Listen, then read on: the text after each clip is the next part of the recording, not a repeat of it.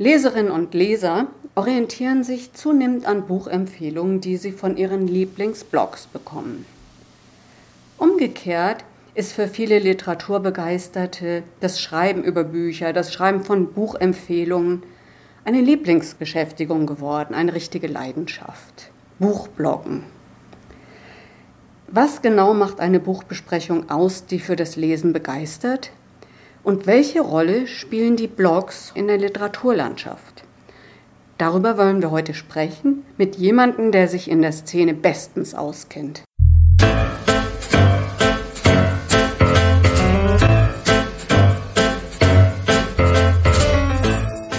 Der Manuskripte Zähmung. Ein Podcast übers Büchermachen. Mit Jana Thiem, Esther Debus, Dorothea Winterling und Gästen. Uwe Kalkowski alias Kaffeehaussitzer ist einer der erfolgreichsten deutschen Literaturblogger. Sein Blog betreibt er seit 2013 und 2017 wurde es mit dem Buchblog Award, kurz Bubla, ausgezeichnet. Wenn ihr mehr darüber wissen wollt, den Link findet ihr in den Shownotes zu dieser Episode. Als ehemaliger Buchhändler, der seit vielen Jahren in der Verlagsbranche arbeitet, kennt Uwe Kalkowski die Buchwelt aus verschiedenen Perspektiven. Also freut euch auf dieses Interview. Wir freuen uns jedenfalls sehr. Herzlich willkommen, Herr Kalkowski. Ja, äh, vielen Dank, dass ich da sein darf. Ähm, genau, jetzt bin ich mal sehr gespannt, was Sie mich fragen werden. Mein Name ist Esther Debus und wie so oft ist hier auch noch Dorothea Winterling. Hallo. Ja, Herr Kalkowski, der Kaffeehaussitzer. Für mich klingt das wie ein Romantitel oder wie eine Hauptfigur aus einer Erzählung. Es ist ja auch nicht ganz falsch, weil auf Ihrem Blog kommen die Buchempfehlungen wie Geschichten daher. Sie erzählen Leseerlebnisse und machen damit Lust auf Bücher. Wie ist es denn zu dieser Figur, ich sage jetzt Figur des Kaffeehaussitzers, gekommen? Ja, das ist eigentlich schon eine ganz lange Geschichte. Also für mich ist ähm, mit einem Buch im Café zu sitzen, das ist für mich eigentlich mit das Schönste, das ich mir so vorstellen kann, das Schönste, was es gibt. Und ähm, ja, es gab eine Zeit in meinem Leben, wo ich das sehr intensiv gepflegt habe. Ich habe nach meinem Zivildienst wusste ich nicht so genau, was ich machen soll, habe dann äh, als Altenpflegehelfer gejobbt und war drei Jahre im Schichtdienst, was bedeutet, dass eben der halbe Tag immer zur Verfügung stand, um eben viel Zeit zu verbringen, die ich immer am liebsten, ja, dass ich am liebsten mit einem Buch im Café gemacht habe. Ich weiß gar nicht, wie viele Bücher ich tatsächlich in Cafés gelesen habe. Es war für mich einfach immer was, was ganz Wunderbares. Ähm, Im Café sitzen, diese Atmosphäre. Ab und zu trifft man eben Leute, unterhält sich ein bisschen, liest weiter. Also das kann ich stundenlang machen, nach wie vor natürlich. Nur heute ist da die Zeit etwas weniger. Und irgendwann, das ist bestimmt schon 20 Jahre her, ist mir dieser Name Kaffeehaussitzer eingefallen. Ich glaube, ich habe mich damals irgendwo für irgend, irgendwas online angemeldet, brauchte Benutzernamen und da ist mir dieser Name eingefallen. Ich weiß gar nicht mehr, was es war. Und ich habe mir ähm, kurz danach äh, den Domainnamen gesichert, weil ich dachte, damit kann man vielleicht irgendwann online mal was machen, ohne dass ich jemals eine Vorstellung davon gehabt hätte, was das sein könnte. Und äh, ja, 2013 bin ich dann eher aus einer Laune heraus zum, zum Bloggen gekommen. Ich habe, es hat mir auch schon immer einen riesengroßen Spaß gemacht, eben mit anderen Menschen über Bücher, die man gelesen hat, zu sprechen. Und ähm, ja, irgendwie kam dann eins zum anderen. Der Name war schon da, die Domain war schon da. Und irgendwann war der erste Text online und äh, ich hätte aber nie gedacht, was sich alles daraus entwickeln würde. Das war im Juni 2013, ist jetzt acht Jahre her. Und ja, lange Zeit. Ja, sowas kann man ja auch schlecht planen. Ne? Sie sind ja auch auf Twitter als Kaffeehaussitzer aktiv und da gibt es diese wunderschönen Kaffeehausbilder immer. Genau, jeden Morgen oder fast jeden Morgen. Mich haben auch schon Leute auf Twitter gefragt, äh, wie viele äh, Stunden ich denn im Café sitzen würde, aber im Prinzip ist der Name natürlich eine äh, Kunstfigur oder eher so eine, eine Wunschvorstellung, sagen wir so. Aber klar, wenn ich in Café sitze, mache ich auch gerne Fotos, die ich dann über Monate dann auch weiterverwenden kann. Mhm. Und äh, Sie haben gesagt, dass Sie jetzt, äh, dass Sie jetzt weniger Zeit hätten als früher, was vermutlich auch Ihrer Berufstätigkeit geschuldet ist. Aber in Corona-Zeiten kann das ja zum Teil eigentlich unmöglich gewesen sein. Wie sind Sie denn in dieser Zeit damit umgegangen? Na gut, da waren die Cafés ja geschlossen. Eben. Und ähm, ich saß im Homeoffice, habe zu Hause gearbeitet. Also da äh, war aber natürlich in der Mittagszeit, konnte man sich schon mal irgendwo auf eine Bank setzen oder so. Oder halt mhm. immer draußen im Café sitzen. Das ging dann ja auch wieder, klar. Aber ähm, so dieses, ja, die letzten eineinhalb Jahre. Ich habe tatsächlich mehr gelesen als sonst, logisch, wie, wie ja. wahrscheinlich viele Leute. Wobei ich auch von vielen gehört habe, dass sie keinen Nerv zu hatten, sich nicht konzentrieren konnten.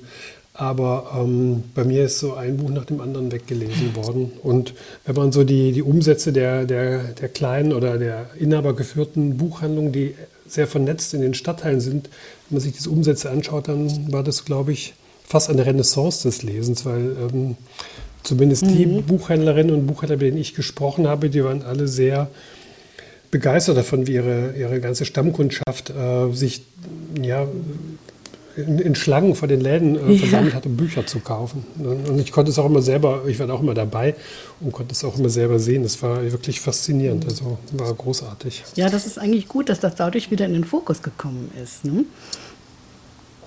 Ja, irgendwann hat man eben alle Netflix-Serien vielleicht doch mal durch und einfach keine Lust mehr. Und, ne, also dann, ähm, ja, keine Ahnung. Aber jedenfalls, ähm, das, also der, innerhalb der ganz, ganzen Kulturbetriebs ist die, die Buchbranche noch relativ glimpflich durch die ganzen letzten mhm. eineinhalb Jahre mhm. gekommen. Das kann man so, glaube ich, ähm, sagen.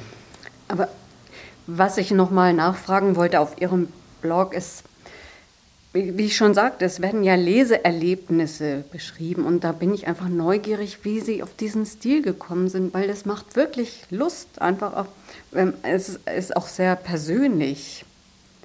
Das, das finde ich macht, schon ungewöhnlich. Ja, das macht tatsächlich den Blog aus. Ähm, das sind, ähm, es ist eben so, wie, wie wenn ich eben mit, mit Menschen über Bücher sprechen würde, im, quasi im, im echten Leben, sage ich mal in Anführungszeichen, so schreibe ich es dann eben auch auf. Und ähm, ist, in dem Blog ist natürlich nur ein Bruchteil der Bücher, die ich überhaupt gelesen habe oder die ich lese. Ich, ich komme ja auch gar nicht so viel.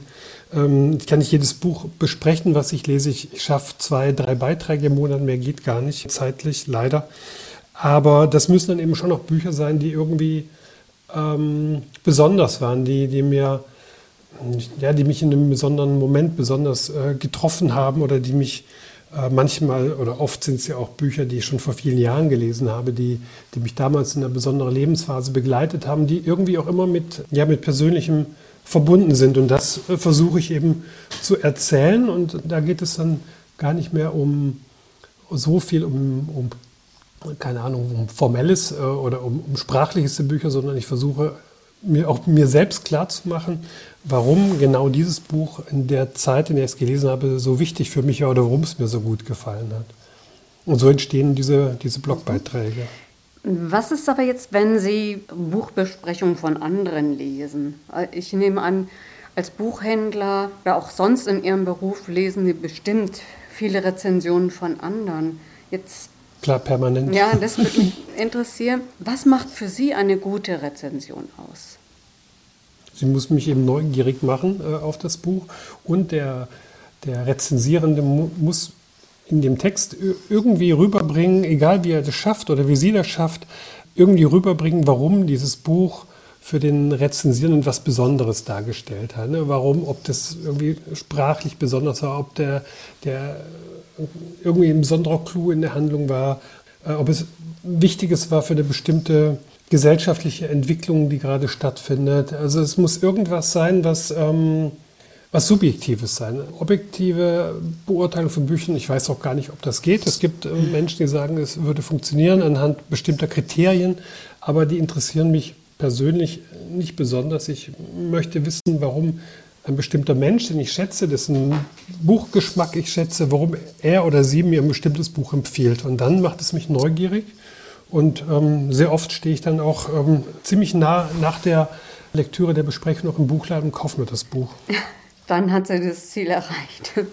Absolut. Ich bin totaler Empfehlungsleser. Also auch meine, und meine Hauptinspirationsquelle sind auch tatsächlich äh, der Besuch in Buchhandlungen, den ich, ähm, ich mir stimmt zwei, dreimal die Woche im Besuch abstatte. Und da ohne Buch rauszukommen, ist schon manchmal ich muss sie schon zwingen manchmal, sagen wir so. Ist ja natürlich auch immer so ein bisschen eine Zeit, Zeit, Geld und Platzfrage.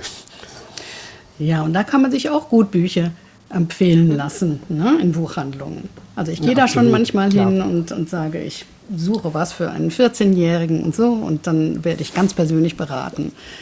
Ich, ich habe eine Buchhandlung bei mir um die Ecke, also es ist fußläufig nicht weit. Mhm. Ähm, ist ein sehr, wirklich eine sehr kleine Buchhandlung. Im Prinzip nicht viel größer als so manche Wohnzimmer in größeren mhm. Wohnungen. Und ähm, da stehen nicht viele Bücher drin, aber die sind so gut sortiert. Das ein, mhm. äh, ein Buchhändler, Ehepaar, die schon seit Jahrzehnten im Geschäft sind. Und ich finde wirklich immer, immer irgendwas, das ich noch nicht auf dem Schirm hatte, aber das ich unbedingt brauche. Und obwohl ich ständig von Buchempfehlungen umgeben bin, da sind genau ein oder zwei Titel, die ich noch, von denen ich noch gar nichts gehört hatte, die mhm. aber mich total begeistern. Und das, das finde ich eine ganz große Kunst, eine Sortimentszusammenstellung. Aber gehen wir nochmal zu Blogs vielleicht allgemein, weil ja. Sie sind ja nicht nur selbst ein bekannter Blogger, sondern auch mit anderen gut vernetzt. Ein Experte mhm. auf dem Gebiet der Buchblogs. Sie schreiben eine Kolumne für das Branchenmagazin Buchmarkt. Dafür werten Sie eine Unmenge Blogs aus. Ich glaube über 100. Wie behalten Sie da den Überblick?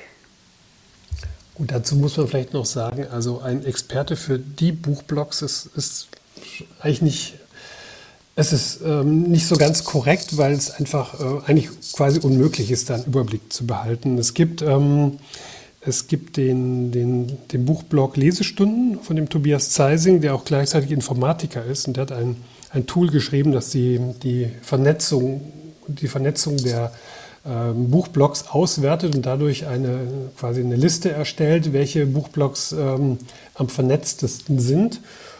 Dies eben auch gleichzeitig ein ziemlich gutes fast Gesamtverzeichnis der deutschsprachigen Buchblocks. Und im Moment sind da knapp 1000 äh, Blogs aufgeführt. Oder die Szene ist so groß, es gibt ganz viele Unterszenen, die sich mit, mit ja, auch vielen Sachen beschäftigen, die mich jetzt persönlich nicht interessieren. Es gibt Young Adult Blogs, es gibt Fantasy Blogs, es gibt keine Ahnung, was alles Mögliche. Und ähm, ähm, ich interessiere mich für, für Blogs, die sich mit, mit aktueller Belletristik, mit, mit Gegenwartsliteratur, mit Sachbüchern, ja, mit, mit, ja, mit Literatur beschäftigen. Und das sind etwa aus dieser großen Liste, würde ich sagen, so 100 bis 150 Blogs, die dafür relevant sind, die auch im, für meinen Beruf, für meinen Job beim, beim Eichborn Verlag ähm, relevant sind. Und die habe ich schon im Blick. Also ich habe ähm, verschiedene, verschiedene Listen, die ich dann immer mal wieder durchklicke. Äh, ich habe meinen WordPress-Reader, wo ich die alle abonniert habe, die auf WordPress sind. Und ähm, da, die meisten oder viele Beiträge bekomme ich auch über die sozialen Medien reingespielt, über Twitter und Facebook und teilweise auch Instagram. Genau, weil Stichwort Instagram kommt dazu. Darüber hinaus, es gibt ja so die, die klassischen Blogs, die, die selbst gehosteten, die selbst betriebenen Blogs. Und es gibt natürlich eine riesige ähm, Bookstagram-Szene auf, auf Instagram. Die habe ich wiederum nicht so sehr im Blick. Da gibt es ein paar sehr ähm, herausragend gute Kanäle, wirklich ein paar, die das ziemlich gut machen. Aber im, im Großen und Ganzen bin ich da nicht so Firmen mit mich interessieren, die ja die selbstbetriebenen Blogs deutlich mehr. Da sind die Beiträge oft ähm, naja, tiefergehend würde ich nicht sagen. Es gibt auch wirklich sehr gute, sehr gute Instagrammer, aber ähm, ja, ich finde es ich spannend. Sie sind einfach länger, sie sind mh, mm, vielseitiger oft. Auf Instagram habe ich manchmal das Gefühl, immer die gleichen Bücher zu sehen. Und ähm, ja, vor allem, es sind eben Blogs, bei denen man die Übersicht besser behalten kann, weil Instagram ist ein flüchtiges Medium. Viele Sachen verschwinden dann wieder so im, im, im Nirvana der, des Netzes. Blogs haben ein eigenes Archiv. Da kann ich stöbern, da kann ich manchmal auch Sachen finden, die Jahre alt sind, die ich interessant finde. Genau, und das sind eben so etwa 100, 120 Blogs bis maximal 150, die ich da so ein bisschen im, im Blick habe. Und ähm, für jeden Monatsende schreibe ich eben eine Kolumne für den Buchmarkt, das äh, hatten Sie ja gesagt, und ähm, gebe mir so einen kleinen Netzrückblick mit ja, so 15 Beiträgen vielleicht, die mir besonders aufgefallen sind. Die, diese Kolumne ist entstanden vor dem Hintergrund, dass der, der Buchmarkt-Herausgeber, der Christian von Zittwitz damals, der ähm, wollte so eine Anbindung haben an die Literaturblog Welt, weil er meinte, da passieren ganz viele spannende Sachen, die man aber vielleicht so äh, gar nicht so mitbekommt, wenn man da nicht so drin ist. Und ich fand es immer ganz schön, das als Gelegenheit zu nutzen, um eben auch Leute, die oder, oder ja, Literaturinteressierte, die mit Literaturblogs bisher eben nicht so viel Berührung hatten, ihnen einfach zu zeigen, wie viel wirklich unglaublich tolle und ähm, anspruchsvolle Beiträge und Texte in dieser Welt erscheinen, wie viele unterschiedliche, vielseitige, vielfältige Beiträge da erscheinen. Und ich mache das jetzt seit fünf Jahren, diese Zusammenstellung der Kolumne. Und wenn man einen Einstieg in die Welt der Literaturblog sucht, ist es eigentlich eine ganz schöne Sache, sich da einfach mal durch die Beiträge durchzuklicken. Ja, sehr interessant. Und es klingt nicht so, als hätten Sie viel Zeit zum Schlafen, ehrlich gesagt. so sieben Stunden Schlaf brauche ich leider inzwischen schon. Ich hätte gern weniger, aber das, ich finde ja Schlafen eine unfassbare Zeitverschwendung, ehrlich gesagt. Also es ist zwar schön, es müde im Bett zu liegen, aber die Tatsache, dass man schlafen muss, ähm, das finde ich wirklich eine, eine schreckliche Laune der Natur. Ähm, wenn ich das irgendwie abschaffen könnte, wäre ich sofort dabei. ich wollte noch mal fragen in Richtung ja, Literaturbetrieb, Literaturlandschaft und Blogs. Also mhm. es ist ja seit einigen Jahren eine Professionalisierung festzustellen. Auch die äh, Verlage arbeiten ja viel mit Bloggern zusammen. Und jetzt gibt es einen Literaturwettbewerb, der sich Blockbuster nennt, bei dem Buchblogger zusammen mit einer Fachjury der Buchmesse und Partnerverlagen kooperieren, um vielversprechende Manuskripte zu entdecken. Sie waren ja von Anfang an dabei, wenn ich das richtig weiß. Können mhm. Sie uns da mehr darüber erzählen? Ja, das war eine Idee. Äh, also die Idee der, ähm, des Blockbuster-Preises, die stammt von dem Tobias Nazemi, der ähm, unter dem Namen Buchrevier ähm, über Literatur bloggt. Und seine Idee war es, dass aus der Literaturblogger-Szene heraus ähm, Manuskripte gefunden werden, dass dadurch neue Literatur entstehen kann. Und das Prozedere, das war zweistufig oder ist zweistufig. Zum einen gibt es eine, eine Blogger-Jury, da sind dann so 10 bis 15 Literaturblogs dabei. Ähm, und äh, in, in, dieses Gremium, da können, ähm, da können unveröffentlichte Manuskripte von Autorinnen und Autoren eingereicht werden. Jeder von diesen Blogs sucht sich aus den den eingereichten Manuskripten eines heraus und geht damit quasi in, in den Pitch, wie man in der Werbebranche sagen würde. Ähm, daraus entsteht dann eine Longlist. Also wenn zehn Blogs äh, dabei sind, hat man hinter eine Longlist mit zehn unveröffentlichten Manuskripten. In der zweiten Stufe gibt es dann eine sogenannte Fachjury, die mit, mit den ein oder anderen prominenten Namen besetzt äh, ist. Beim letzten Durchgang war zum Beispiel äh, der Knut Korzen dabei als Literaturkritiker, die Alexa Henning von Lange war dabei als Autorin, die Elisabeth Ruge war in der Jury als ähm, Literaturagentin, die Alexandra Stiller als Betreiberin dieses Blogs Büchercafé und der Dominik Pleimling, mein Kollege, der hier der Eichborn Verlagsleiter, Programmleiter ist, weil äh, es gibt immer einen, Partnerverlag des Blockbuster-Preises, bei dem dann das Manuskript, das den Preis gewinnt, veröffentlicht wird. Und das war eben beim letzten Durchgang der Eichborn Verlag. Äh, in den Durchgängen davor war es Kein und Aber Verlag in Zürich und ähm, der Tropenverlag, der zu Klett-Cotta gehört, in Stuttgart. Genau, und diese Fachjury wählt aus den zehn oder eben aus den eingereichten Manuskripten an eine Shortlist mit drei Manuskripten und aus der wird dann ähm, der Siegertitel gekürt, der dann ja, als gedrucktes Buch in einem Verlagsprogramm erscheint. Das ist dann quasi der Preis. Und da sind ja, wie gesagt, das ist dreimal durchgeführt worden. Die ersten beiden Male war ich als Literaturblogger mit dabei. Und jetzt beim dritten Mal, äh, seit 2019, arbeite ich für den Eichborn Verlag. Beim dritten Mal war ich eben auf Seite des Partnerverlags dabei und habe das äh, verlagsseitig koordiniert. Schöne Sache, ja. Ja, das sind auch wirklich tolle Bücher dabei rausgekommen. Also auch, auch über die Preisträger hinaus haben äh, doch etliche der der ähm, Teilnehmerinnen und Teilnehmer haben ähm, Verlagsverträge erhalten und die Bücher sind dann äh, in Verlagen veröffentlicht worden. Also es ist tatsächlich wie so eine, eine kleine Talentschmiede gewesen die letzten drei Mal und mal gespannt. Also es ist natürlich immer ein ziemlich großer Aufwand, das zu organisieren und durchzuführen. Ich hoffe, das gibt es noch ein, ein, viertes Mal. Und ähm, ja, wie gesagt, das ist immer sehr interessant, was man da an Entdeckungen machen kann. Das ist ja interessant. Das ist ja wieder äh, ein bisschen wie der Deutsche Buchpreis. Ne? Aber Sie haben da eine viel kleinere Logistik dahinter, wenn ich das richtig verstehe. Und deswegen ist das nicht so ohne, ja, das, das immer wieder zu organisieren, oder? Ja, Deutsche Buchpreis ist schon noch mal eine Nummer, ein bisschen was anderes. Da müssen ja dann bis zu 200 Bücher erstmal gelesen werden. Ja, ja. Und äh, daraus entsteht die, die Longlist. Ja, aber das Prinzip ist dasselbe, ne? Die Idee mit der Longlist, eine Shortlist mhm. und genau, die ist, das ist ähm, ähnlich. Beim genau. Buchpreis genau. waren Sie auch mal in der Jury, oder? Da hatte ich die Ehre, einmal dabei sein zu dürfen, 2018, genau. Da, ähm, da äh, wurde ich gefragt, ob ich in der Jury äh, mitwirken möchte. Und ich meine, natürlich habe ich da nicht Nein gesagt. Das war eine, eine großartige Erfahrung. Ich glaube, ich habe noch nie in meinem Leben so viel ähm, in so kurzer Zeit gelesen. Also ich habe da wirklich Tag und Nacht ähm, gelesen. Also ich bin statt mit dem Fahrrad zur Arbeit bin ich mit der Bahn gefahren und habe in der Bahn gelesen. Ich habe im Laufen gelesen. Es geht übrigens sehr gut. So, wenn man statt auf ein Handy starrt, kann man auch auf ein, auf ein Buch starren oder auf ein ähm, Tolino. Ich habe abends ewig lange gelesen, viel zu wenig geschlafen und immer wenn mich jemand gefragt hat, ob ich äh, Zeit für das und das hätte, sagte ich, ähm, kann ich, ich muss lesen.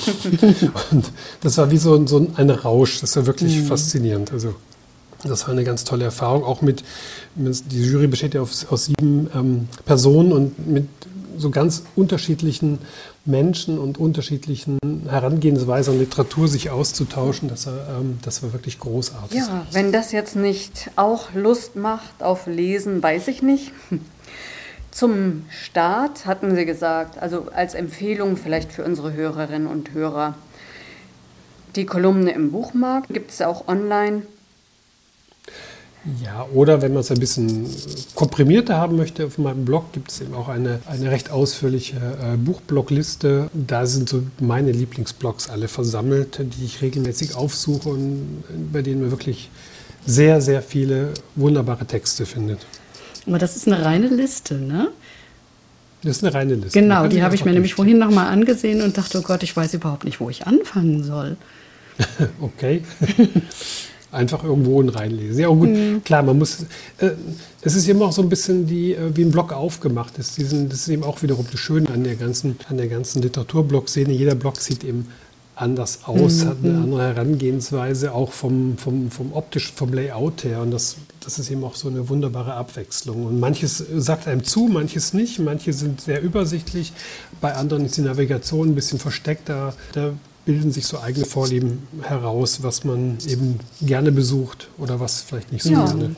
Ein prima Startpunkt ist eben das Blog des Kaffeehaussitzers. Ich verlinke das alles in den Show Notes und sage erstmal vielen, vielen herzlichen Dank für die Antworten und für die spannenden Erzählungen. Und ja, man hört sich und sieht sich auf Twitter, denke ich. Genau, und es hat einen großen Spaß gemacht, bei Ihnen zu sein. Und ähm, ja, vielen Dank nochmal, dass ich hier zu Gast sein durfte. Ja, wir danken Ihnen ganz herzlich. Viel gelernt und äh, das werden wir jetzt äh, ausführlich weiterempfehlen. Danke. Okay, dann tschüss, ihr Lieben. Auf Wiedersehen. Ja, auf Wiedersehen sage ich immer mal, man soll ja auf Wiederhören sagen.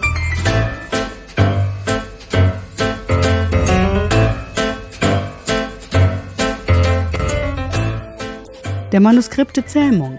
Ein Podcast für Autorinnen, Lektoren, Büchermenschen und solche, die es werden wollen.